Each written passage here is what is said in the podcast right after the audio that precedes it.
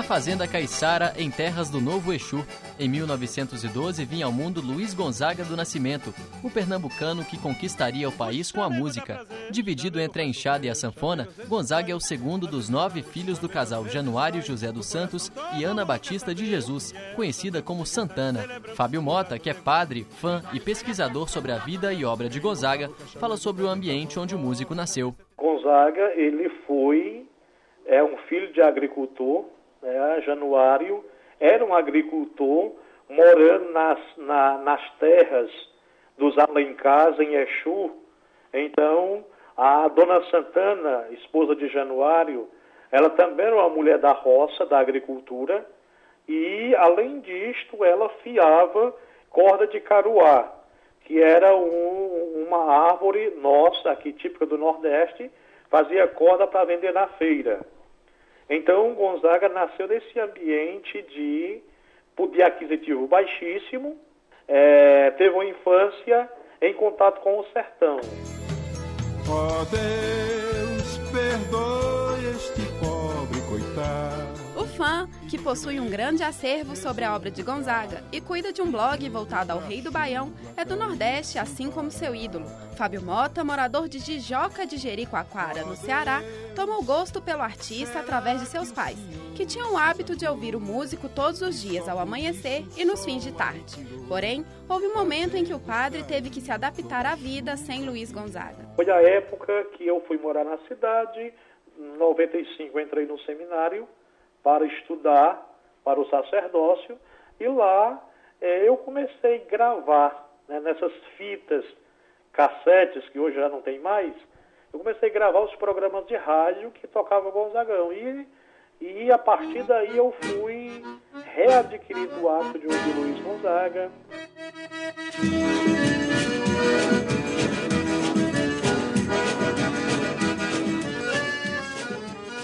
Fui observando o pai Januário animando bailes e consertando velhas sanfonas que o pernambucano Gonzaga despertou a curiosidade pelo instrumento. Santana, que não queria que o filho trilhasse o mesmo caminho do pai, sempre dava puxões de orelha que nada adiantavam.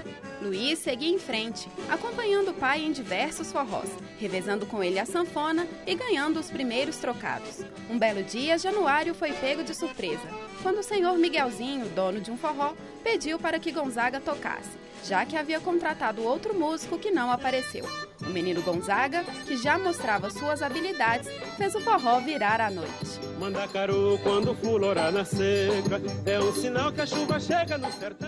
Padre Fábio, que foi amigo pessoal de Chiquinha Gonzaga, irmã do rei do Baião, diz que o músico, ao contrário de muitos artistas, cantou a própria realidade. O que é que especificamente é, leva a gente a refletir nas músicas de Gonzaga, em diferença para os demais artistas. É porque Gonzaga ele não cantou a vida de outros distantes. Gonzaga cantou a sua própria realidade. Então ele cantou o seu torrão, ele cantou a sua família, ele cantou o seu estilo de vida. Então ele cantou o sentimento. Então isso torna Gonzaga diferente dos outros. Outro fã que se apaixonou pelo toque da sanfona de Gonzaga foi Carlos Costa. Eu sou radialista, né? E através das músicas que vinham programadas, a gente começou a tomar conhecimento da obra do Luiz Gonzaga, desde o início de, de carreira, é, acompanhando o trabalho dele, e com isso a gente foi é, envolvendo né, na, na, obra do Luiz Gonzaga. Quando vim do sertão, seu moço do meu bodocó, a malota era um saque Na maioridade, Gonzaga deixou a terra natal, rumo a Crato, no Ceará. Para garantir o sustento, abriu mão de seu maior tesouro, a sanfona, e partiu rumo à Fortaleza. Por lá, se alistou no Exército e seguiu carreira, onde presenciou momentos marcantes na história brasileira. E mesmo no Exército, nunca deixou de lado o gosto pela música. Em 1939, o nordestino deu baixa no Exército, seguiu para São Paulo e depois para o Rio de Janeiro. Foi quando passou a se apresentar em bares e programas de rádio. O compositor e produtor musical Flávio Henrique Gomes conta uma curiosidade que marcou a vida de Gonzaga em apresentações nas ondas do rádio. Quando ele apareceu, é, no programa do Ari Barroso pela primeira vez, ele estava tocando uma música que se tocava no Brasil na época, uma coisa mais ligada ao choro, ao, ao tango, ao bolero, e ele foi eliminado. E na segunda vez, quando ele foi tocando que era a música nordestina mesmo, ele já tinha dado um, um já tinha tomado um rumo na carreira, sumido essa coisa do chapéu do cangaceiro, né? ele já pegou aquele ícone do Nordeste, estourou justamente no programa que, que tinha humilhado ele da primeira vez. Né? Então, é uma coisa até interessante. As primeiras apresentações de Gonzaga no Sudeste tinham no repertório músicas estrangeiras, que não revelavam suas origens. Foi então que um grupo de estudantes que assistiu a uma das apresentações chamou a atenção do músico para o erro. Nesse início de carreira, o sucesso não bateu na porta de Gonzaga e ele teve que voltar às batidas do sertão. Não só as músicas de Gonzaga revelavam suas características únicas. O radialista Carlos Costa conta que o músico só começou a se vestir com os famosos trajes nordestinos após passar pela Rádio Nacional. Na Rádio Nacional ele, é ele conheceu um gaúcho e achou estranho né, os trajes do gaúcho, né, só apresentando com aquelas é, vestes típicas lá do, do, do, Rio Grande do Sul. E surgiu a ideia é, é, dele também começar a apresentar com os trajes do Nordeste, onde foi que ele começou a surgir com aquele traje de vaqueiro que, quer dizer, acabou consagrando ele com aquele traje, representando muito bem o Nordeste. Padre Fábio Mota destaca que Luiz Gonzaga foi o único artista do Nordeste que representou sua região no modo de se vestir. Antes de Luiz Gonzaga, já tinha alguns músicos que cantavam no Sul e eram tipicamente nordestinos, mas não tinha a indumentária que Gonzaga utilizou, né? Então, Manezinho Araújo é um pernambucano mas ele nunca se vestiu como nordestino para representar o Nordeste. E Gonzaga fez isso quando ele se vestiu de vaqueiro e de lampião. Né? O gibão de couro é, é uma indumentária típica do vaqueiro e o chapéu de couro é de vaqueiro, mas popularizado pelo lampião. Então ele vestiu dessa indumentária e representou o Nordeste. O chamego dá prazer, o chamego faz sofrer, o chamego às vezes dói, às vezes não, o chamego às vezes rói. O coração todo mundo quer saber o que é o chamego, ninguém sabe se ele é branco, se é mulato negro. Distante da família e na solidão da cidade grande, Gonzaga teve diversos amores. O mais conhecido foi com a carioca Odaleia Guedes, em meados de 1945.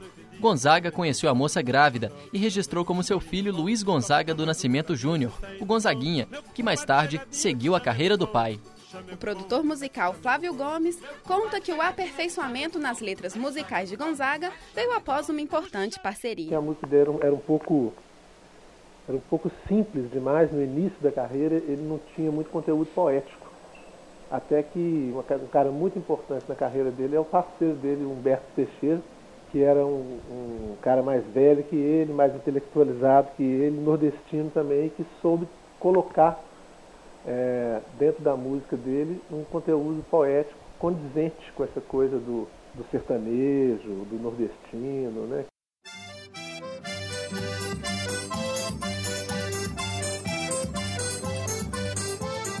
Foi na segunda metade da década de 40 que Gonzagão atingiu o auge da carreira, consagrando-se como rei do Baião. O sucesso é devido principalmente à genialidade musical de Asa Branca, uma composição dele com Humberto Teixeira.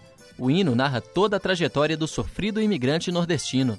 Para Flávio Gomes, Asa Branca chega a ser mais conhecida até que o hino nacional brasileiro.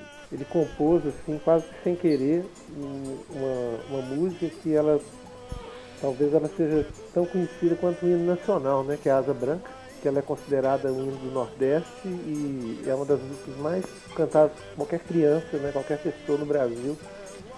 É, com certeza vai saber cantar a Asa Branca inteira e não vai conseguir cantar o hino brasileiro. Né, uma coisa muito interessante e, e é uma música espontânea, né, completamente espontânea, completamente popular.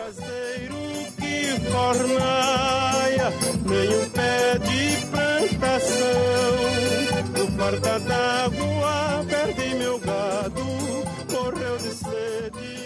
Padre Fábio concorda e diz que Asa Branca, que personifica num pássaro a imagem do homem nordestino, não pode faltar no repertório de iniciantes do mundo da música. O instrutor, o músico que se preza, ele vai é, dar como pista inicial para o seu aprendiz, seja de teclado, seja de violão, ou seja de sanfona, vai dar uma música de Luiz Gonzaga, Asa Branca, Luar do Sertão. Mas assim, estas músicas elas são tocadas com maior facilidade. Após 35 anos de trabalho intenso, é chegada a hora de retornar à terra natal. Em Exu, em Pernambuco, o rei do Baião dá início à construção do tão sonhado Museu do Gonzagão, dentro do Parque Asa Branca. Lá se encontra o maior acervo de peças pertencentes a Gonzaga. Padre Fábio afirma que essa volta às origens faz do rei do Baião um artista diferenciado. Luiz Gonzaga foi o único artista, não se tem outro, você pode pesquisar, que depois de famoso, além dele voltar sempre à sua terra, ele se decidiu morar na sua terra natal. Após idas e vindas e um relacionamento conturbado com o filho, no início dos anos 80, Gonzagão se encontrou com Gonzaguinha. A união da dupla compôs um dos momentos mais marcantes da música brasileira, a turnê Vida de Viajante.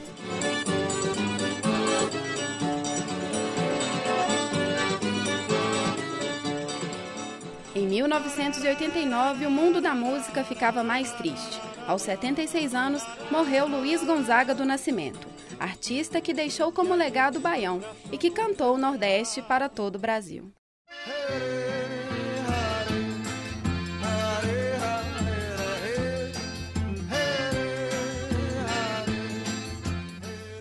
Audiodocumentário produzido por alunos da disciplina Produção em Edição e Áudio. Locução: Ana Carolina Almeida e Davidson Ferreira. Produção: Érica Sani, Fernanda Melo e Raquel Andreto. Apoio técnico: Rafael Medeiros. Coordenação: Professor Mosair Salomão. Das terras onde passei, andando pelos sertões e dos amigos que lá deixei. Chuva e sol,